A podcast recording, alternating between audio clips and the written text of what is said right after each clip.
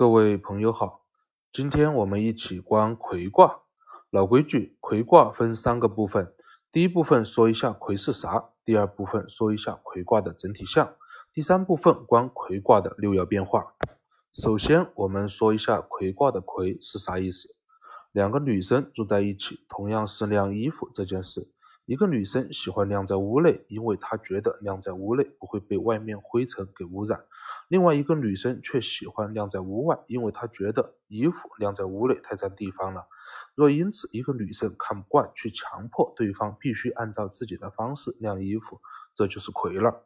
所以孔圣人在《团传》中说：“二女同居，其志不同行。”两个女生住在一起，同一件事却做的方式不一样。若其中一方要控制，就是魁了。再举个例子。有一次回丈母娘家，我们去田里打捞了几条鱼回去。鱼有一点大，但是我们带的桶太小了，用来装鱼的编织口袋有个小洞，有点漏水。捞好鱼后，准备乘车回家。丈母娘坐在副驾驶上拿鱼，我老婆让她母亲手拿着编织口袋，将漏水那头放在桶里。我担心丈母娘举着手累，就让丈母娘将鱼全部拿出来放在桶里。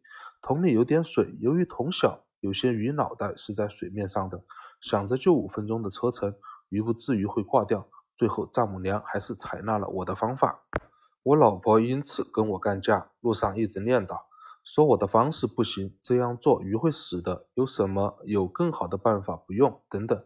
直到到家后一条鱼没有挂，这事才算是结束。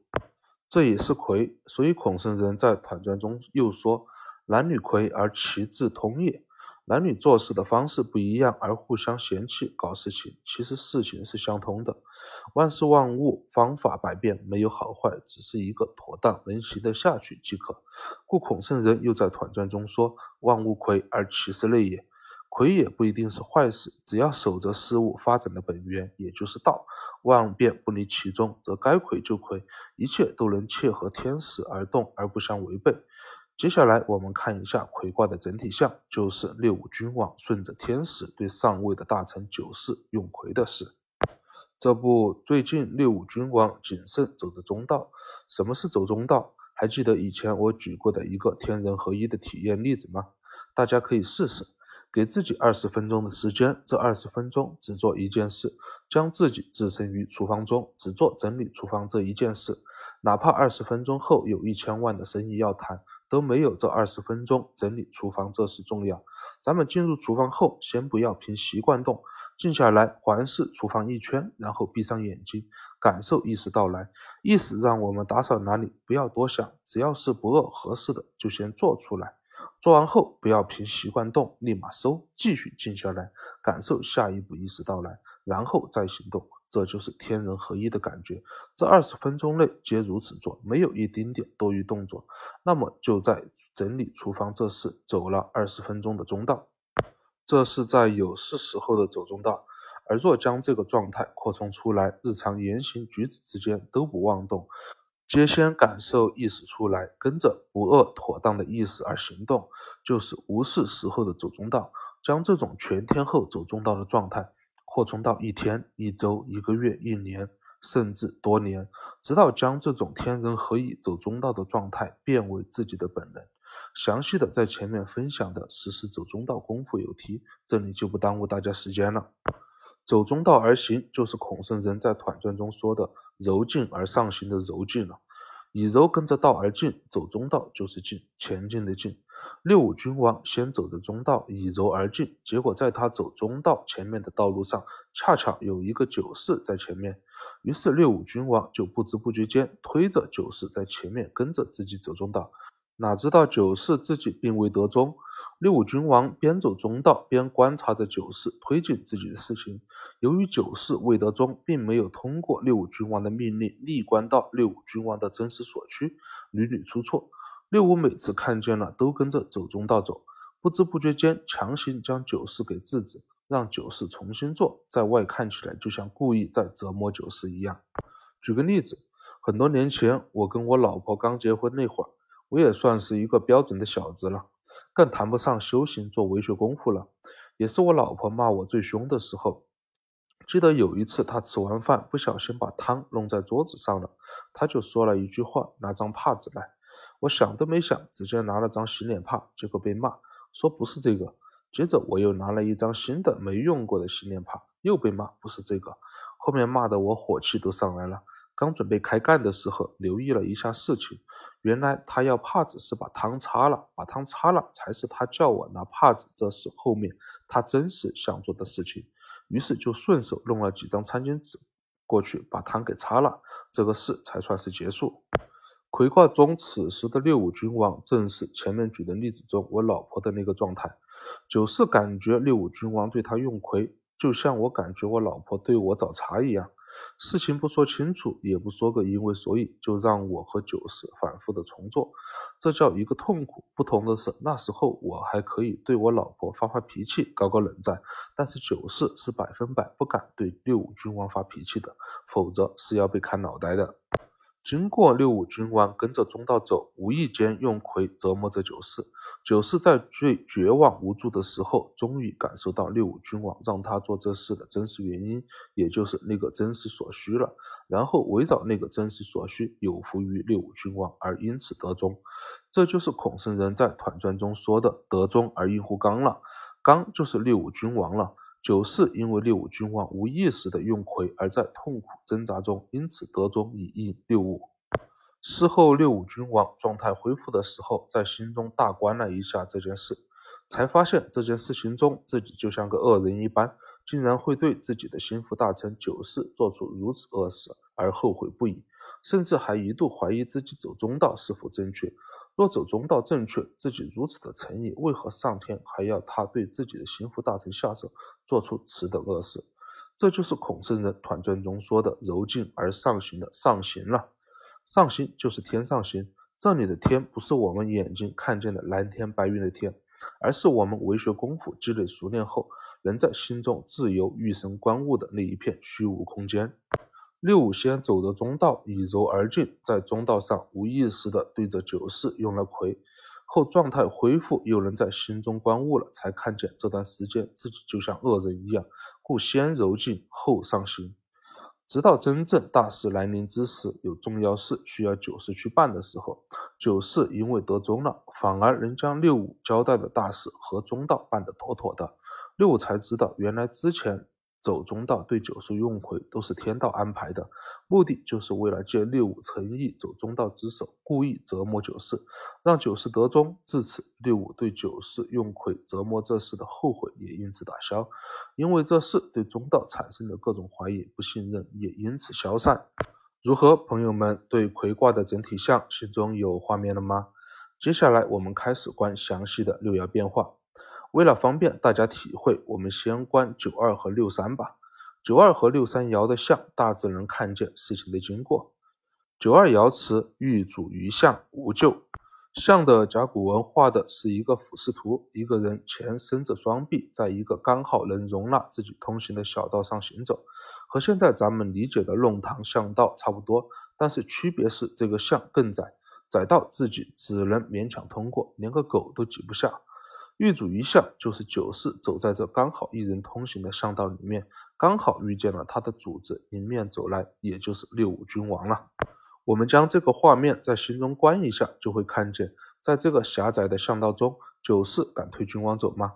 当然不敢。九四能绕开君王吗？这么窄的巷道，当然也绕不开。怎么办？还不是只能被君王一点一点的推着走，而且因为巷道太窄，完全动不了。就像被君王控制着一样，别无他法。遇主于相，遇的就是六五君王对九四用魁了。幸好君王是走在中道上的，哪怕在这个窄小的巷道里面推着九四，九四虽然痛苦难受，但也是走在中道上的。所以孔圣人在小象中说：“遇主于相，未是道也。”虽然九四在窄小的巷道中遇见了六五君王，被君王牵制着走，但是六五君王并未失道。不是纯粹的，因为看不惯九四，有自己的喜好掺杂在里面，才对九四用魁控制的。九二爻辞是借九四遇主六五余象来给我们描绘九四被魁是在自己的岗位上避无可避而被用魁的。六三则是给我们描述九四被六五君王用魁的表现出来的画面。六三爻辞现余业其流，测其人，天且意，无出有终。我们先观前半句：现与业其牛，测其人。业和测都有拉扯的意思，但是用处不同。业的甲骨文画的就是两只手奋力的在拉一根绳子，而测则是用手将它拉住、控制住，不让对方动。鱼就是车厢，鱼遇的是六君王。牛和吕冠里面的牛一样，遇的是不得中，找不到事情重点，牵到哪走到哪的九四。一个标准的马车应该是马在前面跑，车里的人在指挥方向就好，而如今却是车在前面，又要指挥方向，又要拉本该行动在前的牛。所以孔圣人在小象中说：“现于业，为不当也。”君王是车本该属于指挥方向被拉的，如今却在前面拉九四前进。中尉干了下位的事，所以位不当。测其人就是六五君王，发现九四没有把握到六五走中道真实欲作之事，将行动了，六五立将他控制住，不让他动。同样举个例子，以前我有五年在军工国企上班的经历，有段时间被派去了上海办事处，和领导住在一起，维系上海那边的军工企业的订单。那个时候我也是个标准的小子，和九四一样，只看得到表面。印象很深刻的一次，刚去上海那会儿，基本办事处的做饭，做完饭后打扫厨房这事都是安排我来做。刚去的第一天，领导让我把厨房卫生给打扫了，我就只把表面能看得见的地上的垃圾和水槽里面的残渣给清理了。清理完后，准备出厨房了。领导看我要出厨房了，让我别出来，这就是测其人了。然后告诉我，厨房墙壁上的瓷砖还很脏。于是我又慢慢的拿着钢丝球刷墙砖，继续干。这就是渔业清流了。当我刷完墙砖准备出来的时候，领导看见了，又让我进去，我又被撤了。接着告诉我，橱柜下面还有陈年积累下来的黑黑的油污，没办法继续干。我在反复的夜清流和测其人中被领导拉着。一步一步地擦完桌面，摆正调料瓶，将地板用洗洁精仔细擦洗，等等，不知道干了多久，才把厨房卫生打扫完毕，这事才算是结束。现在大家对“现于液清流，测其人”是什么画面清楚了吧？六三爻辞前半句就是描述的六五君王走中道，不知不觉间对九四用魁，在旁观的角度能看见的画面。九四在被六五君王的反复用魁折磨的过程中，逐渐蜕变，反而因此得中了。接着我们观九四爻辞：魁孤与元夫交夫，立无咎。孤就是年幼丧父的意思，和现在理解的孤儿差别不大。魁孤就是玉的九四被六五反复用魁后，就像丧失了所有至亲之人一般，无依无靠，没有了方向。元夫的元和元亨利贞、元者善之长的元一样。就是事物起心动念最初的那个河道的生发之处，元夫遇的就是六五君王给九四下命令，产生这个命令最初的那个起心动念了，也就是六五发出这个命令前的内心真实所需。就像前面举的例子中，我老婆让我拿帕子是她的命令，但是将她洒出来的汤擦掉才是她内心真实所需。这个就是我老婆的元夫。魁姑遇元夫，就是遇的九世被六五反复的用魁折磨后，在彻底的迷茫，不知道怎么做的时候，内心中新的河道的意念出来了，能通过六五的命令说的话，觉知到六五君王的真实所需了，然后再围绕着这个真实所需来推进事情了。换句话说，遇元夫就是九四因此得中了，九四得中了，能觉知到六五命令的真实所需。并开始围绕六五的真实所需进行推进事情，而不是像牛一样盲目了。这就是有福于六五了。六五观着九四做的事，以前九四一准备动，六五就知道九四和自己内心真正想做的方向不一致，自动强行将九四给控制住。这次一看九四将做的事是和自己一个方向了，自然就不会再强行控制九四，而是关着九四准备怎么做，在适当的时候给九四推一把，有福于九四，这就是交福了。还是用前面举的例子，我老婆让我拿帕子，我拿了前两次帕子没有捉到我老婆内心真实所需而被骂，但是后来发现了她要帕子是为了擦她桌面上洒出来的汤。我围绕这事去拿了纸过来帮她擦干净，这就是我有福于她。我老婆看见我拿纸过来，和她真实想做的事方向一致，哪怕没有拿着她所谓的帕子，自然也不会骂我了。然后看我擦完桌子，知道我接下来要把这用过的纸扔掉，他去拿了一个垃圾桶过来，有福于我，方便我扔，这就是交福了。交福利无咎的利是有危险的意思，主要说的就是六五君王对九四用魁这事会有危险。但是所幸六五是走在中道上的。不是因为看不爽九四而故意用魁的，而是以中道的标准，六五君王因九四没得中而用的魁，被魁过后，九四在痛苦中得中了，六五君王又自动对九四用福了。这一切从用魁到交福的变化，六五君王都是自然而然走着中道，无意识变化的。所以孔圣人在小象中说：“交福无咎，自行也。”因为九四得中有福于六五了，六五自动有福于九四，故之前的对九四用亏则能无咎。这一切的变化都是以之而行，这就是走中道的意思。接着我们观六五爻辞，六五爻辞就是详细说的六五君王对九四从用魁到交付变化的过程中，他走中道的那个不变的根本。六五爻辞：毁亡绝中是夫，往何咎？绝就是气逆行的意思，欲的就是顺着看见的事情的表象逆向回去观起因的意思。中在《道德经》中，渊兮是万物之中也出现过，主要是形容万物皆由道而出，所以这个中也是万物的根本之意。是夫在四合卦中也出现过，是夫就是嘴巴里面反复咀嚼一片嫩肉，遇的是事情小，反复咀嚼不了多久就能将这事给消化。绝中弑夫，遇的就是六五在给九四下达了命令后，九四开始行动了。六五通过九四响应后做的事情来立观九四这么做的根本原因，也就是观九四这么做的中，来和自己内心的真实所需是否相对应的上，方向是否一致，这就是绝中是福了。结果九四开始像头牛一样。做的事情和六五内心真实所需的方向不一致，自然自动处处受六五之亏，痛苦不堪。后九四在痛苦不堪中得中了，他在德中的基础上做的事情和六五君王内心真实所需的方向一致了，六五君王则自动在九四所做的事情基础上，处处满足有福于九四，助力九四更好的推进事情。所以绝中是夫，往何咎？六五以此来推进而往，又有何可救呢？一切都是在中道上行事。孔圣人在小象中说：“绝中是夫，王有庆也。”庆祝的庆，正是九世因为六五君王走中道，绝中是夫而往，先魁后福，而因此得中而有庆。接着我们再观六三爻辞的后半句：“天且意，无出有终。”这个“且”字，朋友们可以百度搜一下。且有几个版本，商文也好，周文王时代的西周文也好，孔圣人时代的春秋文也罢，这个字虽然版本不同，但都由三个部分组成。上面部分是个尖的，下面部分配合上面部分拼凑出了一个完整的事物，下中与上相合，将一个事情做完整的意思。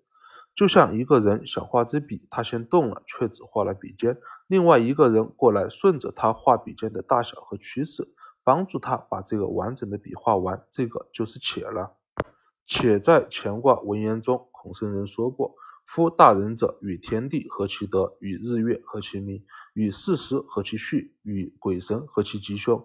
先天而天福为，后天而奉天时。天且福为而况于人乎？况于鬼神乎？”什么意思？简单来说，就是大人时刻走着中道，与天地严丝合缝。大人做事若在天时之前，天时也会来和大人不违背；大人做事若在天时之后，则会自动顺天时而行。天且弗为欲的就是大人走中道，天使在前，大人跟着天而走，不违背的意思。就像天画了一个笔尖，大人走着中道，自动在笔尖后面继续一步一步、一点一点地画出笔身，这就是天且弗为了。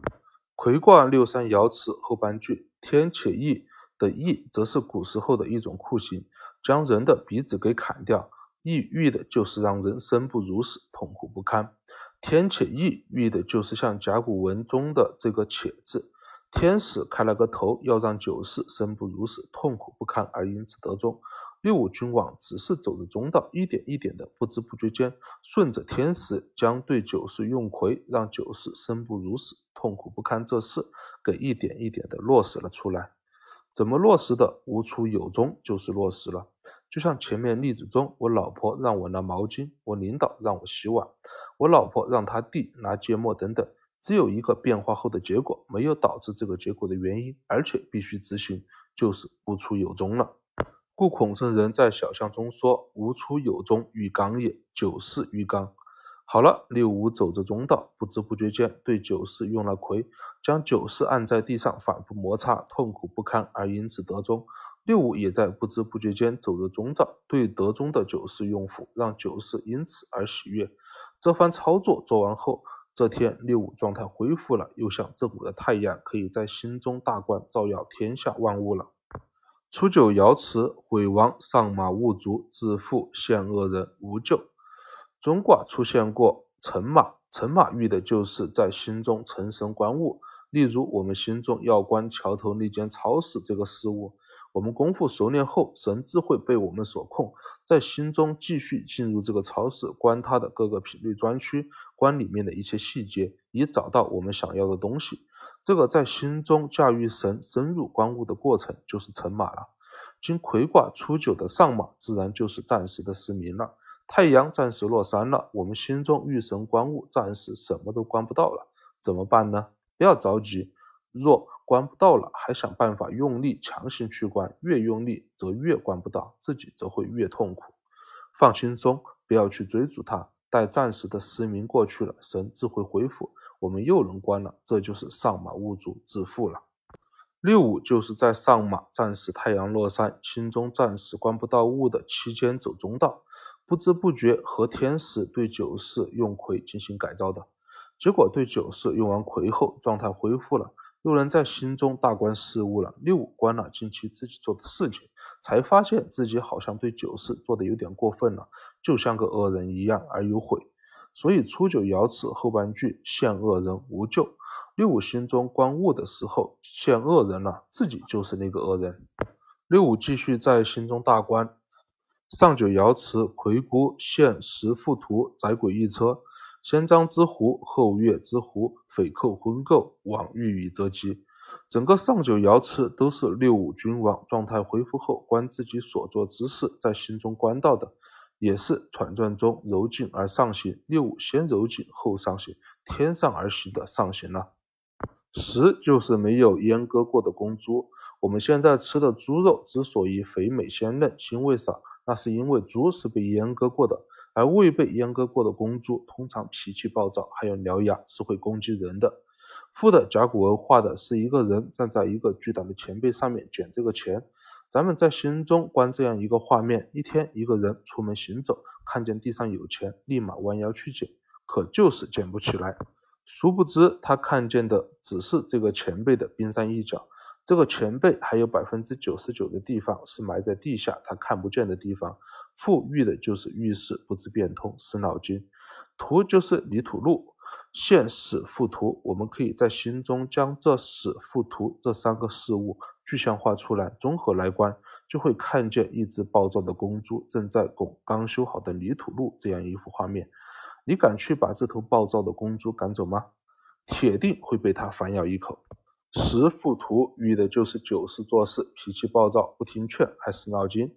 接着我们观载鬼一车，车在大有卦中出现过。大有卦中六五的宫得了中位，手握重权，面对来站队的九三要谨慎应对，避免拉帮结派；而面对德中的九二，则要用大车以载，遇的就是用大势来将这帮德中的人全部吸纳进来，有多少吸纳多少，责无败事。车遇的就是推进中的事情，鬼是邪物，载鬼一车遇的就是九世推进事情内心不正。这里的不正当然不是大是大非的心术不正，而是做事不能得中，会受毁誉得失等不正之气影响，从而不能合中道的推进事情，则事容易败。这就是载鬼一车了。九世如十副图，暴躁死脑筋，不听劝。九世行事又如载鬼一车，不能得中，满是不正之气。这是六五状态恢复后，在心中大观时候先看见的。原来九四本身就有很大的问题。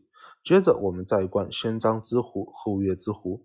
狐在戏词中出现过，玄木为狐，岩木为始，狐始之力以为天下，盖取诸魁。什么意思？弦和木组合起来就是狐，将木削尖就是死了。狐和死相组合以为天下，所以这个虎就是我们现在理解的弓箭的那个弓了。先张之狐就是字面意思，人为发力将这张弓给先拉起来。后月之狐就是弓已经瞄准好目标了，拉弓之人有伏于弓，给弓一支箭矢，让它能更好的射中目标而跃。可以说，先张之虎，后月之狐，就是魁卦中六五走中道对九四先用魁，九四得中后，六五再用走中道用伏的总结了。现实附图载轨预测是六五走中道用魁的原因，这是天时在前了。先张之狐，后月之狐，这是六五走中道用魁的过程。匪寇婚媾，则是说的六五君王若不对九四用魁会产生的后果。匪的甲骨文画的就是两个相反方向的人，遇的就是不这样做的话，相反方向，否则会发生什么？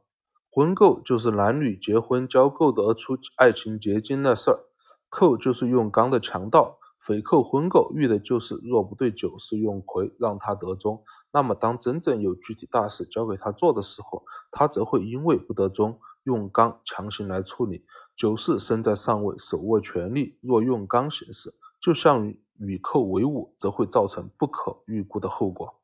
接着，我们观上九爻辞最后一句：“往欲与则吉。”乾卦团传中，孔圣人说过：“云行雨施，品物流行。”圣人德大，在心中大观着天下发生的事物。就像云在天上行一般，当发现有事情需要解决的时候，例如可能的灾患、民生疾苦等，就像云飘到了一个干燥的地方，需要施雨以滋润一般，立即对这事进行解决。圣人大观天下后，发现需要解决的事情是财政方面的事，则会让财政官员去施雨；若需要解决的事情是土地方面的事，则会让土地方面的官员去施雨。这些实际落实去施予的官员就是九四了。若九世不得中，又手握大权去落实这些事情，造成的不良后果可想而知。所以欲与则吉，九世通过六五用魁而得中，欲与需要去施的时候，则会有吉。所以孔圣人在小象中说：“欲与之吉，群疑亡也。”疑就是疑惑、怀疑的疑。六因为暂时状态不佳，无法大观，但是也谨慎地走着中道，跟随天地而动。虽然不知道为什么要这么做，但是觉知到了没有不妥，就跟着一点一点地做了。结果做完后发现，他竟然跟着天道干了这么一件恶人的事，竟然对自己的心腹大臣用了魁，让他痛苦不堪而又悔，而开始怀疑走中道是否正确。若正确，为何还要他来坑害自己的臣子？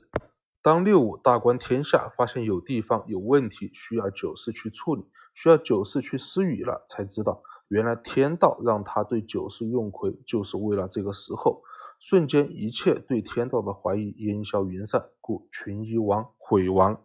好了，魁卦观完了，接下来瞎扯两句，因为我观到魁卦的时候，和自己之前的经历产生了很多共鸣，就当和老朋友们聊聊天了。不感兴趣的朋友可以直接关闭了。我感觉我一生都在被魁中经过。读书的时候，父母控制欲很强，会控制到我这个事一定要怎么怎么做，就是现在常说的原生家庭吧。我被魁的没有自己的思考，满脑子都是父母的价值观。毕业出去工作后，继续被领导魁，受不了我就只有逃避。我是嘴巴不灵光，不会说话，却干了十多年的销售工作。销售在领导们甚至我自己父母眼中，就是要学会喝酒，讲好听的话，要会拍马屁，要会察言观色。